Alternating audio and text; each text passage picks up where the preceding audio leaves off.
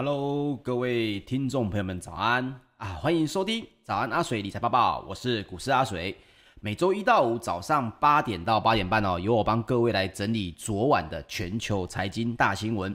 也帮你快速的吸收最新的理财知识啊、哦，让你每天都比昨天更厉害一点点。那在节目的最后也有知识加油站哦。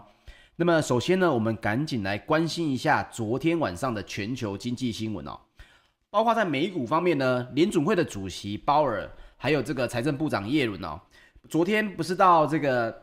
呃议会去做所谓的这个说明吗？那他们对经济的乐观评论呢，并没有办法阻止科技股哦连续第二天的下滑，再加上啊，在美挂牌的中国科技类股呢，大部分都是重挫的，这也冲击了美国的四大指数全面的收低哦。包括道琼工业平均指数呢，三月二十四日下跌了有百分之零点零一，收在三万两千四百二十点零六点哦。那么纳斯达克指数呢，则是下跌了有百分之二点零一，啊，也是下跌了两百六十五点，收在一万两千九百六十一点八九点，这也创下了三月八号以来的收盘新低。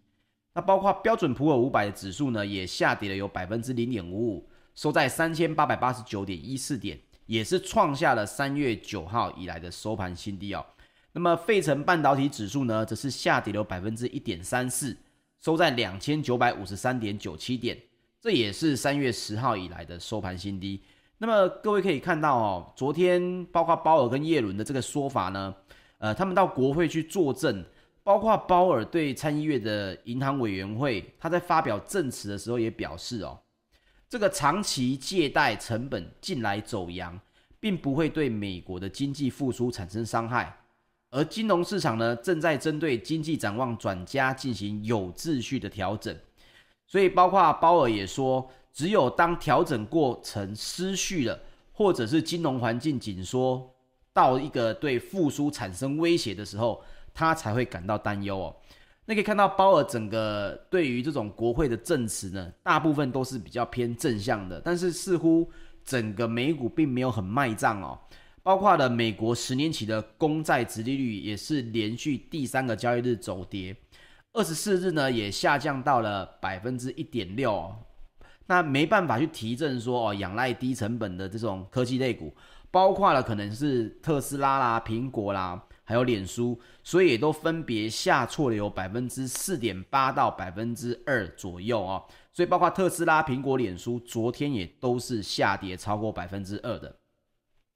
那么包括在美国挂牌的中国科技类股呢，在市场啊有谣传说，北京当局打算成立一个国营企业来监控科技企业的资料收集状况下，那因此这个消息一出呢，这些股票通通全面的下跌。包括了有腾讯音乐、腾讯集团，还有阿里巴巴集团，也都分别重挫了有百分之二十七、跟百分之五点零九，还有百分之三点四哦。这个腾讯音乐下跌的最多，下跌了有百分之二十七这么多。那么爱奇艺跟唯品会还有拼多多呢，也都大跌了百分之十九、百分之二十一，还有百分之八点七三哦。这个爱奇艺它是属于影视类的这个平台，那唯品会跟拼多多。本身也都是属于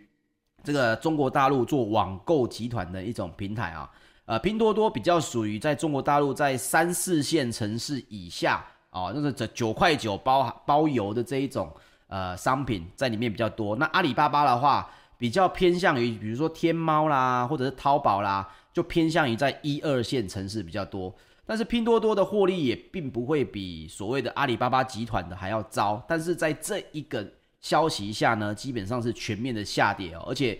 各位可以看到下跌的幅度非常的高哦，百分之十九、百分之二十一跟百分之八点七三哦。那包括芝加哥选择权交易所呢，CBOE 用来衡量市场恐慌气氛的波动率指数哦，VIX 在二十四日也因此跳涨了有百分之四点四三哦，收在二十一点二点哦。那这个阿水以前也在早上阿水跟大家分享过。这个波动率指数其实就是衡量保险啊，购买保险的费用。当你购买保险的费用越高的时候呢，这个价格换算回来，VI 差就会越高。那目前买保险的这个钱看起来有跳涨了有百分之四点四三哦。这个算多吗？以市场的整体恐慌程度来说，目前不高啊，这目前不高。但是大家可以稍微注意一下，就是说市场对于避险这件事情稍微需求这两日有稍微偏高了一些。好，也包括了 Business Insider 也报道哦，这个万达研究公司的底下平台呢，在二十四日也发表了研究报告，指出分析数据后表现哦。呃，发现呢，这个散户对于美股的买进趋势哦，有稍微减缓的迹象，这可能导致虚拟货币受惠于经济反弹的概念股拉回。那么报告也称，自二月中旬以来，散户平均的投资报酬率呢，比标准普尔五百的指数逊色了有百分之十一哦。这也许也是因为民众不愿意把振兴支票投入股市的原因。所以，我们一直在聊的就是，到底这第三波的一千四百美金哦，民众到底是存下来还是花掉？那么花掉这件事情，我们昨天在三万亿怎么花的这个早安阿水当中有跟大家分享过了嘛？这是属于心中比较认认为这是额外收入的一个心理账户，所以呢，把它花掉的几率偏高。那么民众不愿意把振兴支票投入股市的原因，当然也跟美股近期啊、哦。其实是已经来到了历史高点，稍微拉回，这是有关的哦。那包括的能源类股呢，也逆势的上涨啊。昨天大家应该收到了很多的梗图啊。这个长龙超大型的货柜轮呢，长赐号周二在不是在这个苏伊士运河的时候呢，不慎横向的卡在了运河上面，那也造球造成了全球最繁忙的这个航道呢，双向都回堵了。那么，ING Group 的原物料策略长呢也指出哦，考虑到全球有百分之十经由海运的原油贸易呢都必须通过苏伊士运河，所以事件确实会有一些影响。不过他也认为啊，任何的干扰应该都会非常的短暂，毕竟我们全球都看到了那台挖土机已经非常努力的在工作了，大家就不要再赶它了好吗？那么纽约商业交易所五月的西德州中级原油期货。在二十四日，也因为这个新闻呢，强弹了有百分之五点九，收在六十一点一八美元。那么追踪美国能源类股的 SPDR 能源指数基金呢，也包括这个股价也同步劲扬了有百分之二点五一哦。那么在我们说回来，美国的个股哦，在美国个股的变化方面，昨天非常大的新闻，除了长荣的那个。出租出去的船啊，这条这条船在长荣是说他们是出租出去的船。以另外一个重磅的新闻呢，就是 Intel。Intel 在我们昨天早上阿水也有插播到，讲说二十三号的盘后就已经宣布要斥资最多高达两百亿美元的这个资金，在亚利桑那州要打造两座晶圆代工厂，而且会接受欧美客户的订单之后呢。二十四日虽然开盘一度跳高，但是中场下挫了有百分之二点二七，收在六十二点零四美元。那么台积电的 ADR 呢，则是重挫了有百分之五点一六，收在一百零八点九六美元哦。那这也一口气掼破了一百日的移动平均线，创下了二零二零年十二月三十号以来的收盘新低哦。那包括部分的分部分的分析师呢，像是麦特也说了。他有一个研究报告也指出，Intel 要花巨资来去打造晶圆代工厂呢，恐怕反而对近期的股价会造成了冲击。啊因为这么做呢，大家也知道，晶圆代工厂的造价是非常昂贵的哦，而且费时耗力，恐怕呢也会拖累它的股价。那么，包括 Web Bush 的这个证券也预测哦，Intel 未来十二个月的股价呢，恐怕有可能会下滑百分之十五，来到五十三美元哦。那我们呢也来补充说一下台湾这边的观点哦，包括像是巨亨网也有出专文在表示这件事情。他说，包括 Intel 来宣布启动 IDM 二点零的这个战略计划哦，IDM 就是整合元件厂哦。那么 IDM 二点零的这个战略计划呢，除了会持续去推进在 Intel 的这个先进制程的技术之外呢，也包括了他就说，那代表他要在跨足晶圆代工嘛。那为什么是在呢？是因为 Intel 呢，曾经在二零一三年到二零一四年哦，那个时候有踏入晶圆代工的领域，可是它的业务呢，始终没有起飞，就宣告直接收摊了。那包括了二零一六年的时候，台积电的创办人张忠谋啊，也表示说，Intel 跨足了晶圆代工产业，只是把脚伸进池里试水温。那相信 Intel 呢会发现水是很冰的。当时张忠谋认为 Intel 在代工领域对台积电不会是很大的威胁，而且晶圆代工是台积电的中心意志哦，有坚决的决心来抵御竞争对手的威胁。而 Intel 这一次再度进军这个晶圆代工产业呢，即便为此产生了这个新事业单位，并且也宣示了，这个业务他们要争取的是谁呢？就像苹果这样的客户。可是各位也知道哦，Intel 有一个最大的问题，就是它其实是整合元件厂，换句话说，它是有自家的品牌产品的。那么对客户的这个利益冲突就很显而易见啊，包括像是呃高通啊。博通啊，或者是超伟、MD，MD 的 CPU 跟 Intel 一直就是在打对台的，甚至苹果它也有一点点这么竞争关系。所以这些产潜在的客户呢，在 Intel 投片生产这件事情，它仍然会有所谓的疑虑啦。那么也除了跟客户之间的利害关系之外呢，整合元件厂它的商业模式哦，也会使得 Intel 在代工服务上面这个产能的调配。会不如像台积电这样的纯晶圆代工厂来的灵活，因为晶圆代工厂呢，它可以少量多样生产哦。但是像 IDM 呃 Intel 这种 IDM 厂呢，它习惯的是大量但是少样的特性生产呃，比如说 Intel 生产自己的 CPU，就是直接一整批的生产就好，它并没有中间可能需要调整修改啦，这种必须要做出有点灵活的变成客制化的感觉。所以产能的调配的弹性呢，就相对的较低哦。那部分的中文媒体也报道说，在业内分析，虽然 Intel 呢表示目前我们在炒的是什么呢？就是七奈米的制程技术。所以 Intel 在七奈米的制程技术呢，其实发展得很顺利，也包括它是第十四代的这个 Intel Core 的处理器啊，这个中文叫做流星湖哦。在二零二一年的 Q2 哦，这是官方他们自己说的，就是下半年呢就可以进入这个完成设计就 Tap In 的这个阶段哦。但是进度呢仍然比最初的预期稍微的落后一些。那么对比台积电呢已经成功量产的五奈米啊，三奈米也预计在二零二二年的下半年来量产，再加上呢新厂的产能在二零二四年才可以到位。所以，Intel 在现在这段时间呢，其实它必须要仰赖更多的外部产能哦。那么，另外也跟大家来稍微讲一个，呃，有些业内人士才比较知道的事情，也有部分的媒体有在报道的哦。以电晶体的密度来说，其实我们都说为什么要做呃几纳米几纳米，就是为了在相同的空间当中塞入更多的电晶体嘛，效能就会越好。那么以电晶体光以密度来看的话，其实台积电的五纳米呢，它的密度大约也等于 Intel 的七纳米而已了，所以也包括某些啦，我们必须强调，这是某些部分的人认为说，Intel 的七纳米技术呢，其实跟台积电的五纳米技术呢，本身在电晶体密度上来讲是差别不大的。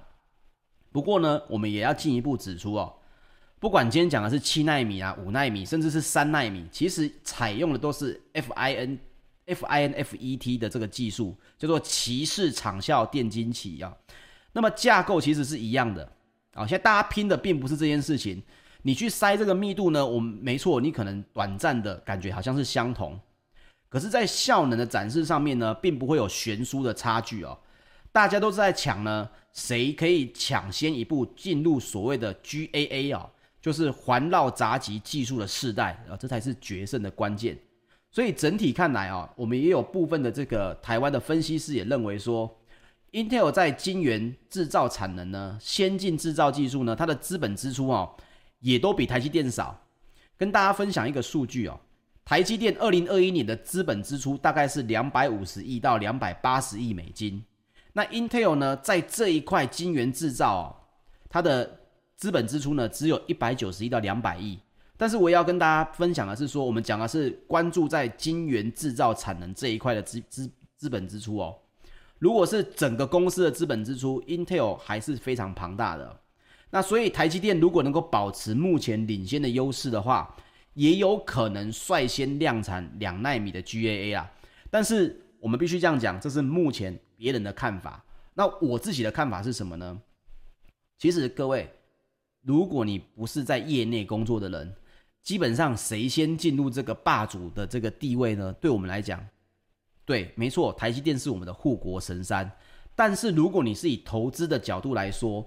股价并不代表跟新闻或实际的战略方向有一定的正相关性哦。包括阿水曾经在竹科也工作了将近快要十年哦，也跑遍了园区各大的公司，因为工作性质的关系，会接触到非常多他们产业当中的一些机密。因为毕竟我们做伺服器设备的哦，你接触到的就是一定非常多的新的制程、新的产能的扩张。那么包括我在数周之前的。包括订阅的周报，还有周刊网的阿水专栏里面，我已经好几次提到，都好几个礼拜前就提到了哦。台积电的散户筹码，实在目前来说真的是偏多，高达八十几万到九十几万人当中，竟然持有台积电的股票不超过五张哦。这是人哦，这不是张哦，是八十几万人持有台积电的股票不超过五张，甚至呢有五十几万人呢连一张台积电都没有。他们只是买零股而已，那全台湾也不过是三百多万人有在交易股票，所以呢，这个数字对大型权值股来讲是很可怕的数字哦。外资会不会这么快就帮这个八十几万人、九十几万人的散户呢去拉抬股票？我认为短线上面你们还是多注意外资的动作就好。那外资回来的话，各位这个新闻也可以换个方式说，比如说我也可以改成说。诶，在 Intel 先进制程超越台积电之前呢，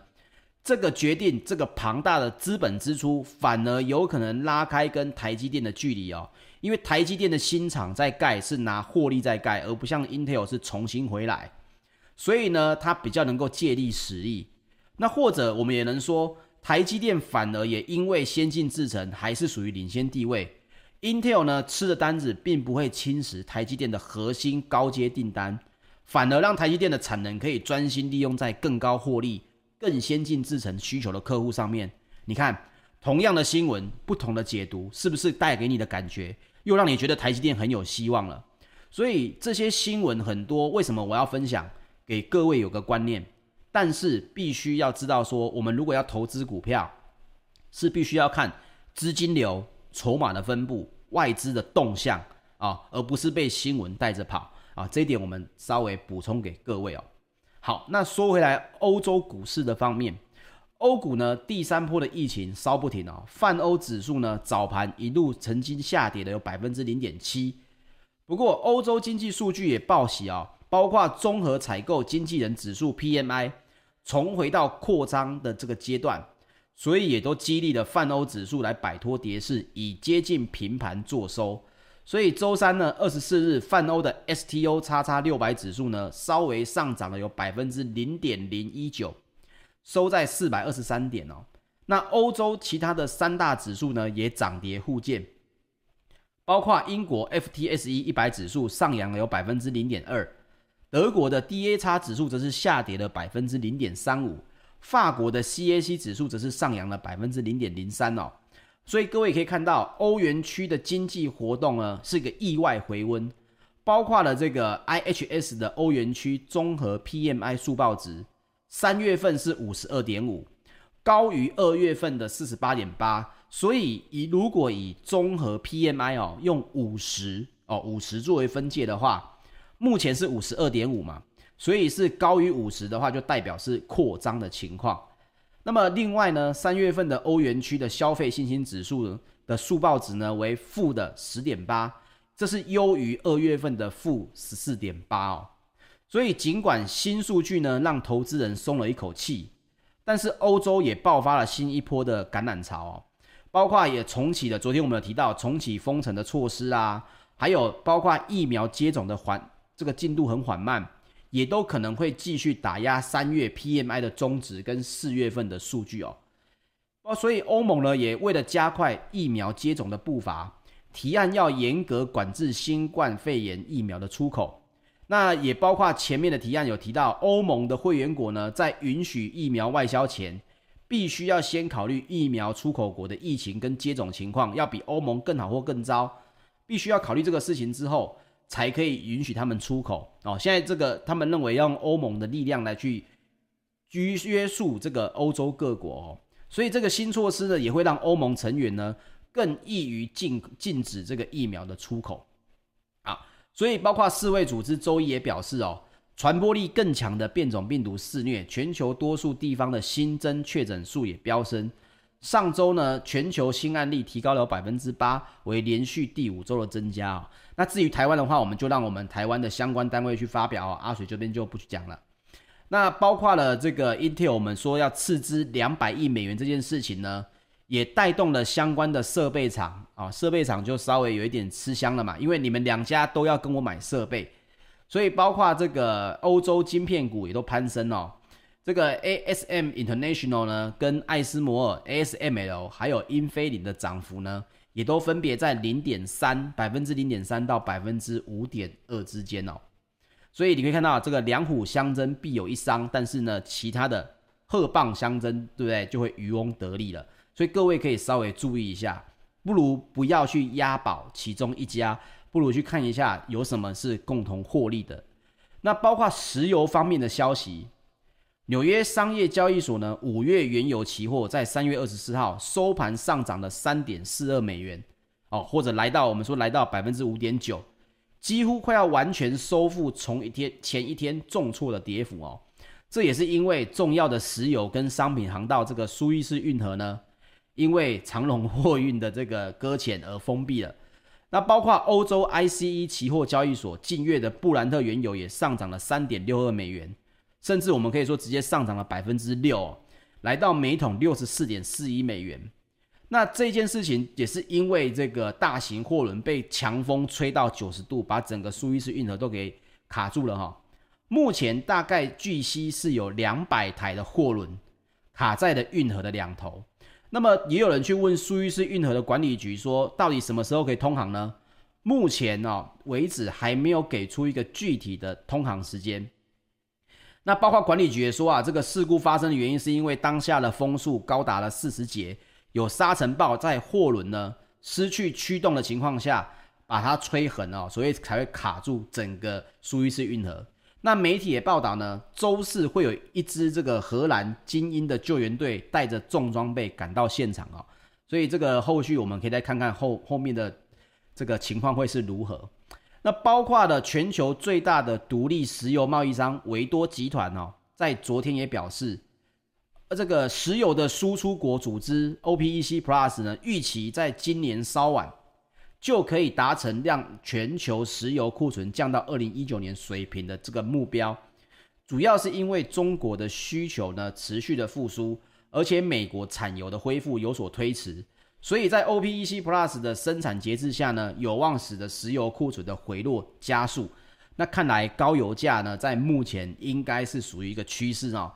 大家可以稍微来注意一下。不过还是要讲到昨天有提到的，包括 OPEC 的月报也表示，二零二一年呢，全球石油最终应该也只能达到每日有九千六百三十万桶的这个需求。要回到这个疫情前的一亿桶，还需要到二零二二年才有比较有机会了。好，我们来继续讲金属方面哦。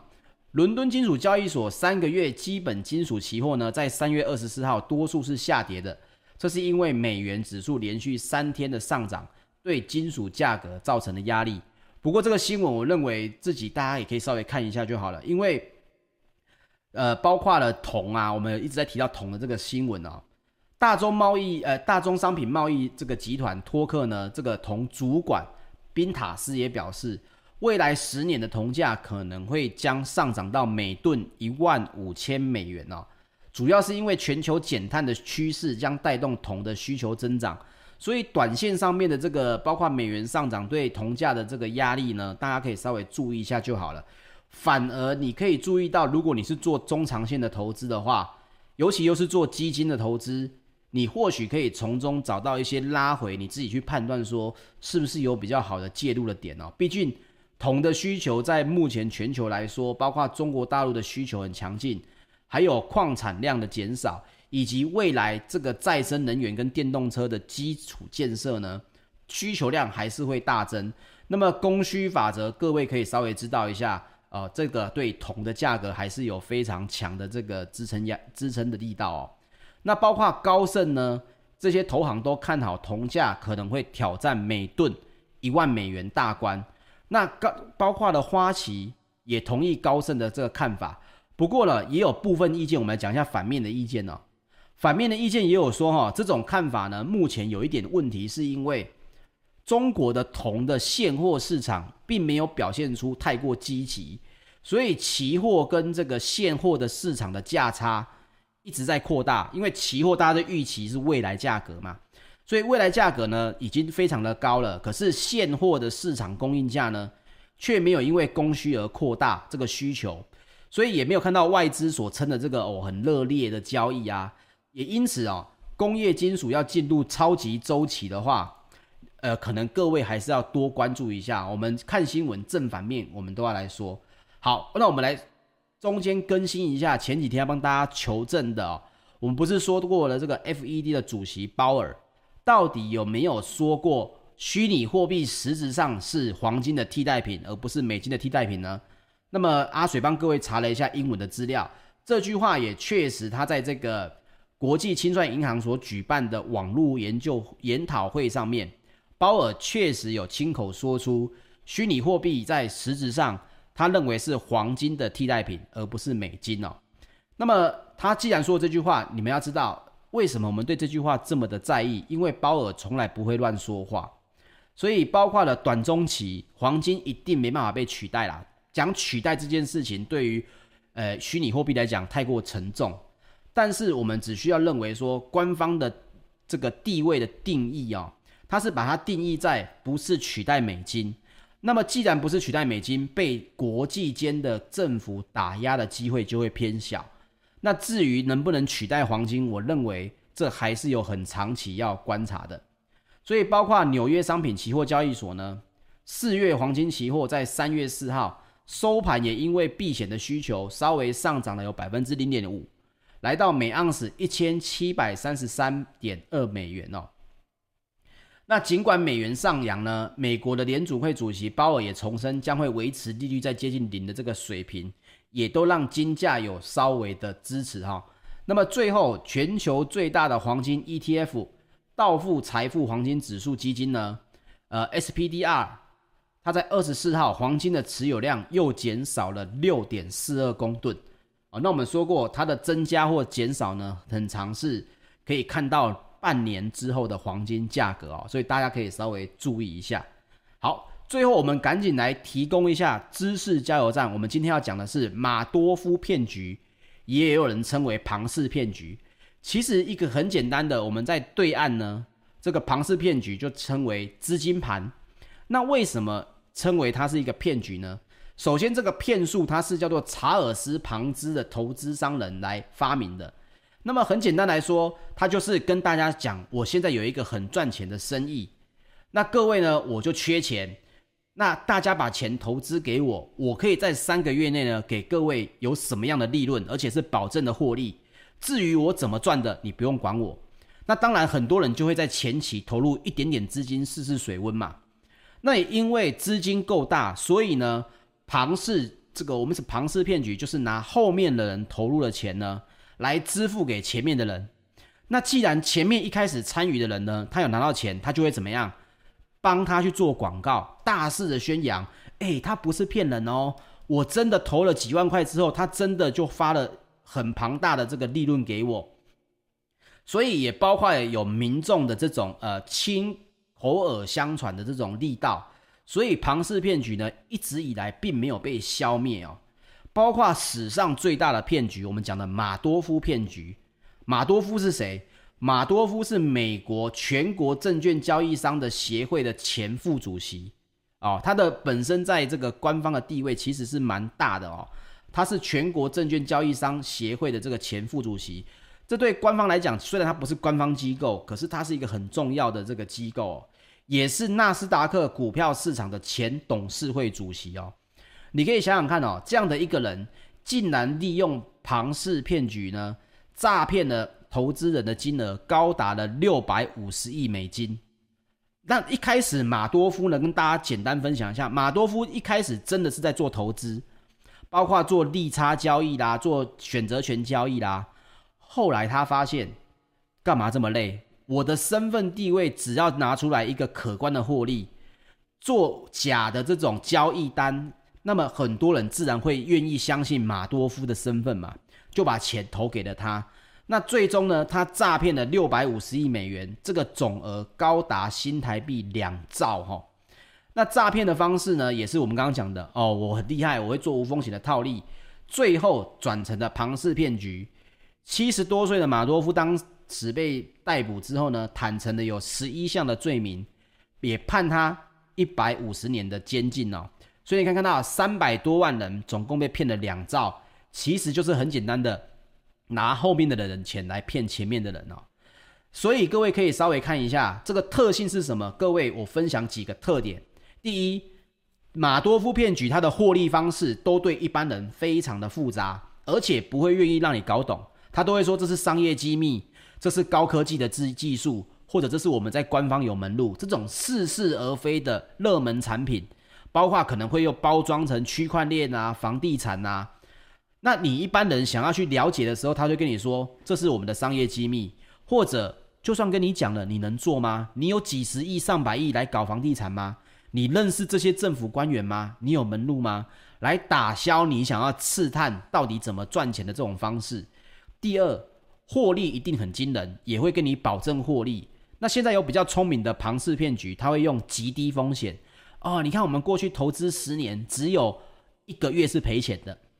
好，他会用这种极低风险，让你以为是 OK 的。那有些人可能会想啊，我也知道他是庞氏骗局，我赚一笔就走，可不可以？各位，你如果会去想象，想要去相信你所相信的。最终你会发现，你在这种骗局当中呢，你无法脱身，因为你会认为什么时候气球爆，我再跑就好。事实上，气球爆了，你是跑不掉的哦。所以最后分享几个哦，如果你看到那种什么啊、什么一张图啊，告诉你什么单亲妈妈看到账户都惊呆了，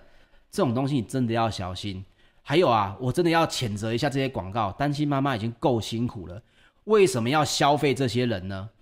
获利来自于你的认知。充实你的认知，同时你要知道获利跟风险是共伴的。我必须要纠正一件事情，我认为很多人被骗，他并不是贪心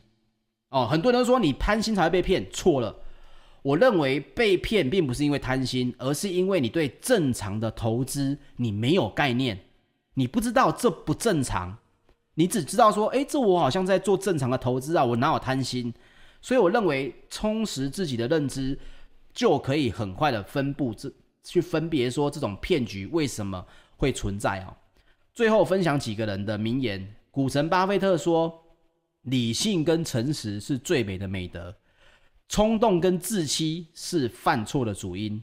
包括了这个巴菲特的海瑟威波克夏的海瑟威公司的副董事长查理哦，他也说：“承认自己的无知是智慧的开端。”所以阿水，我都承认我自己，我很笨，我很无知。因为你这样才会谦虚的去吸收更多的知识，连骗局的主角马多夫也都说，充满谎言的世界里面，最危险的谎言就是对自己说谎。分享给各位哦。好，以上就是今天的早安阿水理财报报的内容。谢谢各位今天的收听哦，我是股市阿水，我们明天早上八点一样，请大家来准时收听我们的早安阿水理财报报。我们明天见，大家拜拜。